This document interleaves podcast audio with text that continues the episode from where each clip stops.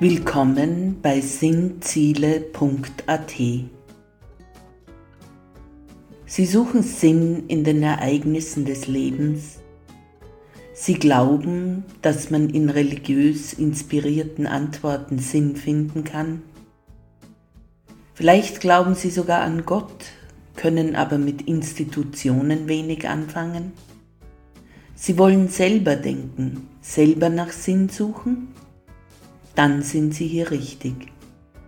Hören Sie den Podcast von sinnziele.at zu verschiedenen Themen und Fragen des Alltagslebens. Tauchen Sie ein in sinnvolle Anregungen für Ihren Geist und Ihre Seele.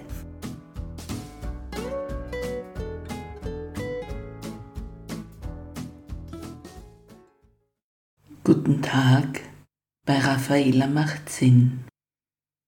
Im Themenkreis 3 Wer ist Gott? geht es im Pod 5 um Gott den Schöpfer, den Kreator. Einen direkten gerichtlich-faktischen Beweis für die Existenz Gottes kann bis in heutige Zeiten niemand geben. Wer könnte schon behaupten, Gott angerührt zu haben, so wie man Menschen berührt? Mit Gott ein Plauderstündchen im Kaffeehaus gehalten zu haben oder ihm auf die Schulter geklopft zu haben?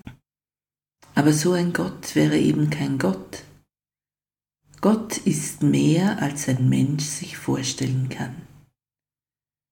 Ich bin heilfroh, dass Gott nicht so verfügbar ist, wie ich es will, obwohl es mich manchmal auch ärgert, dass er sich einfach meiner Verfügbarkeit entzieht. Er wagt es nicht so zu sein, wie ich es will oder wie ich denke, dass ich es brauche und er gefällig sein soll. Obwohl er behauptet, da zu sein, wenn man ihn braucht, erfahre ich es manchmal anders. Genau wenn ich ihn am meisten brauche, scheint er am weitesten fort zu sein. Da hat man nun einen allmächtigen Gott und er entscheidet sich einfach, einen scheinbar, sag ich mal, in der Soße sitzen zu lassen. In der Bibel heißt es, der Geist weht, wo er will, und Gott ist Geist. Aber auch mehr als Geist. Alles umfasst da heißt es. Alle Macht ist sein, heißt es.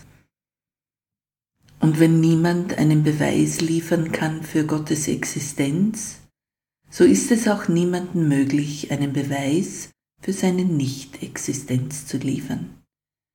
Wir können zurückgehen bis an die ersten Anfänge, seien es nun schwarze Löcher im Universum, sei es das Universum selbst oder seine Urfluten, Wer könnte jemals befriedigend beantworten, wo derlei Dinge ihren Ursprung haben, wenn es nicht etwas oder jemanden gäbe, der alles erschuf, den wir Gott nennen? Für christlich affine Menschen ist er vor allem auch der Kreator Gott, der, der erschafft. Darin steht er weit über uns denn wer von uns könnte etwas erschaffen oder erfinden, das es nicht schon gibt, das nicht schon irgendwie da ist? Wer kann sich überhaupt etwas vorstellen, das es nicht irgendwie schon gibt? Alle außerirdischen Wesen, die wir uns in Filmen oder Büchern vorstellen, ähneln doch wieder immer irgendwie Menschen oder Tieren oder anderen geschaffenen Dingen, die wir kennen. Nur der Schöpfer kann Dinge imaginieren, die es nicht gibt, und sie ins Leben rufen, wir aber nicht. Wir können, wie gesagt, aus dem, was ist, etwas schaffen. Menschen können keine Bäume schaffen. Sie können aus Bäumen etwas schaffen, aber nicht die Bäume selbst, wenn es diese gar nicht gäbe. Menschen können kein Getreide erschaffen. Sie können Brot aus Getreide machen, Mehl daraus gewinnen, aber wenn das Getreide auf der Welt morgen zu 100% weg wäre, dann könnte kein Mensch Getreide erschaffen. Menschen können aus der Schöpfung etwas erschaffen, aber nicht die Schöpfung selbst. Und da liegt der Unterschied zwischen Mensch und Gott. Er ist der Schöpfer, der alles gemacht hat, der sich etwas vorstellte und es durch seine Stimme, seinen Atem, seinen Ruach machte. Ruach ist hebräisch und heißt auf Deutsch Geist oder Wind im Sinne von lebendigem Atem und es heißt noch zahlreich ähnliches. Also Gott, der mit diesem Ruach alles Seiende ins Leben rief. Aber dieser große Schöpfer will, dass wir mit ihm mitarbeiten, mitgestalten, mitkreieren. Der über allem thronende Gott, den ich manchmal erahne, ist der, der sich auch von Menschen überraschen lässt. Wir sind nicht seine Hampelmänner, die tun müssen, was er will. Er hat uns nur wenig geringer geschaffen, als er selbst ist. Dieses wenig geringer ist vielleicht genau dieses Kreatorsein, welches wir eben nicht können. Wir sind nicht Schöpfer, sondern Geschöpfe. Aber der Mensch ist als einziges Geschöpf in Gottes Ebenbild gemacht, was ihn wiederum an die Spitze der Geschöpfe setzt, durch die Einhauchung von Gottes Atem sogar von anderen Geschöpfen abhebt. Es ist spannend in der Bibel zu lesen, welche Erfahrungen Menschen mit diesem Gott machen und bei aller Demut und Ehrfurcht, die er ihnen abbringt, stehen sie ihm gegenüber und feilschen mit ihm, rechten mit ihm oder wollen so gar nicht tun, was er ihnen aufträgt. Man schaue sich Moses in Exodus 2.3 an. Gott zeigt sich ihm in einem brennenden Dornbusch, der nicht verbrennt, und macht ihm allerlei Zusagen, als er ihm den Auftrag gibt, dem geknechteten Volk Israel in Ägypten zu helfen. Und was sagt Moses? Ach, guter Gott, schick doch wen andern, ich kann nicht gut reden, wer bin ich denn, dass ich das tun soll, und so weiter. Der stand nicht auf und ging, weil der allmächtige Gott ihn rief. Der wollte nicht, und er fand eine Ausrede nach der anderen. Oder der Prophet Jona, der sauer auf Gott war, weil er die Stadt Ninive gerettet hatte, statt sie zu vernichten. Aber Gott warf auch nicht einen von ihnen in die Hölle, weil sie sich erdreisteten, mit ihm zu verhandeln oder nicht gleich zu tun, was er ihnen auftrug, sondern sie lassen ihn wissen, ehe sie tun, was er will, muss er eine ganze Menge Bedingungen erfüllen. Und er tut es. Das ist ungeheuerlich. Ein Gott, der sich auf Menschen einlässt und trotzdem Gott bleibt. So einen Gott haben wir. Da unterscheidet er sich schon sehr von den Göttern, die Menschen sich ausdenken. Er ist der Gott der Schöpfung. Nach jedem geschaffenen Detail im Schöpfungsbericht bis hin zum Menschen heißt es immer wieder, und Gott befand, dass alles, was er geschaffen hatte, gut war. Allerdings schaute laut Bibel die Welt ein winziges bisschen anders aus als nach dem Essen der Frucht der Erkenntnis von Gut und Böse. Ursprünglich lag anscheinend der Löwe neben dem Lamm und verspeiste es nicht. Vielleicht konnte auch der Mensch sich ernähren, ohne zu töten, keine Ahnung. Aber ich denke, auch das, was von der Schöpfung noch übrig ist, findet Gott noch gut.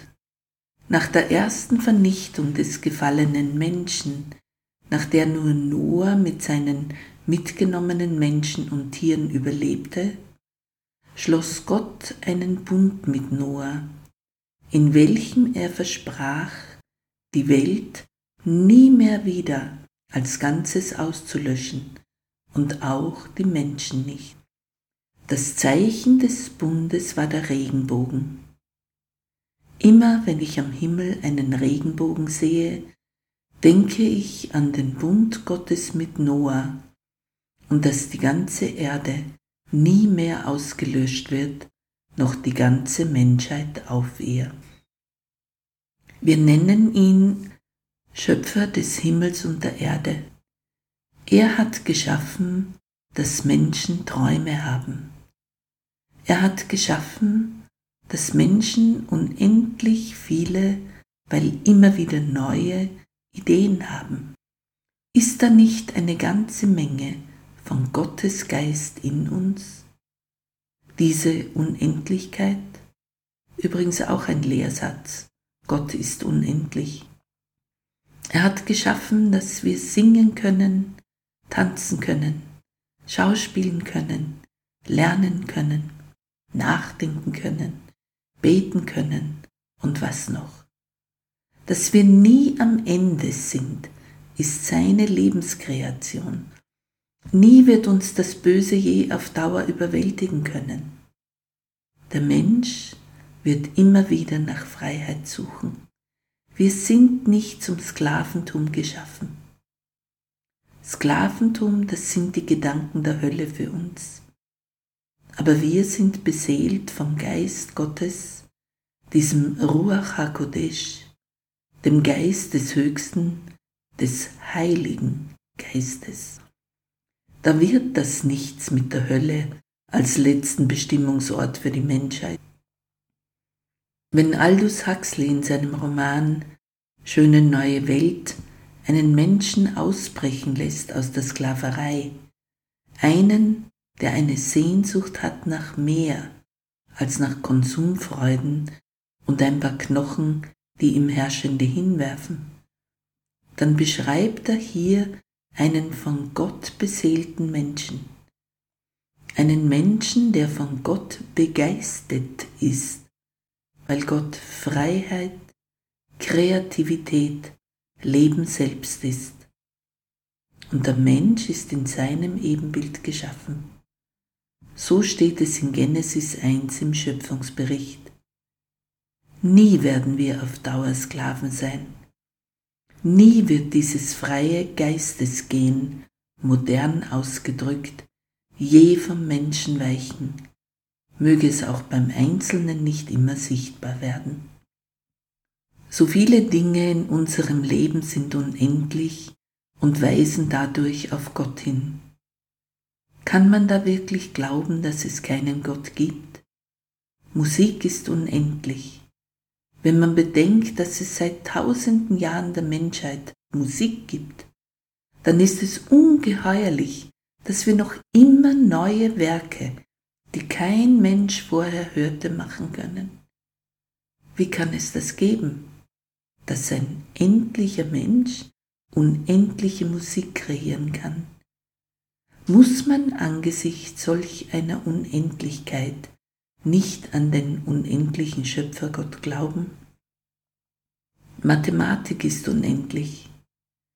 Als Nicht-Mathematiker bin ich auch nicht so begeistert von den Zahlen, aber sie sind unendlich.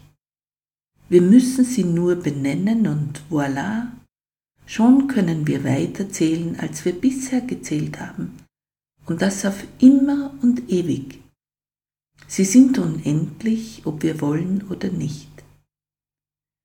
Menschlicher Erfindungsgeist ist unendlich.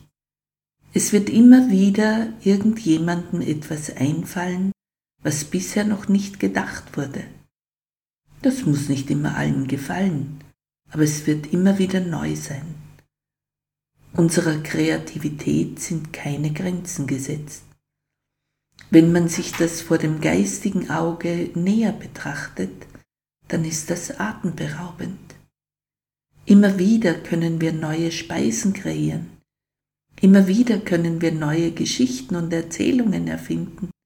Immer wieder neue Zeichnungen anfertigen, neue Maschinen bauen, Neues erschaffen aus dem, was geschaffen ist.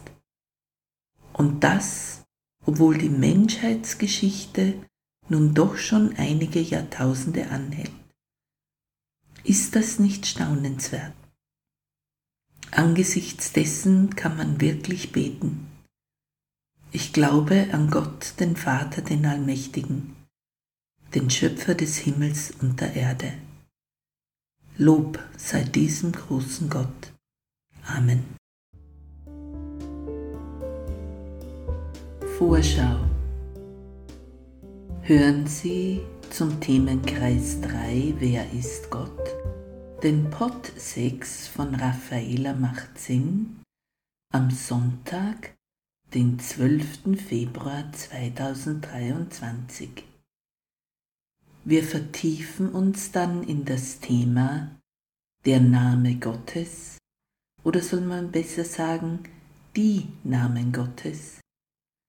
Und wenn Sie den Newsletter auf der Homepage abonnieren, dann kommen Sie zukünftig mit einem Klick via Ihren Wunschkanal zum nächsten Pod, sei es Homepage, natürlich auch via Handy, Spotify, Google Podcasts, Amazon Music, Deezer, Podcast Intex oder Player FM. Bald auch via Apple Music und Facebook. Und schreiben Sie mir. Bis dahin verbleibe ich Ihre Raffaela und Gott segne Sie. Amen.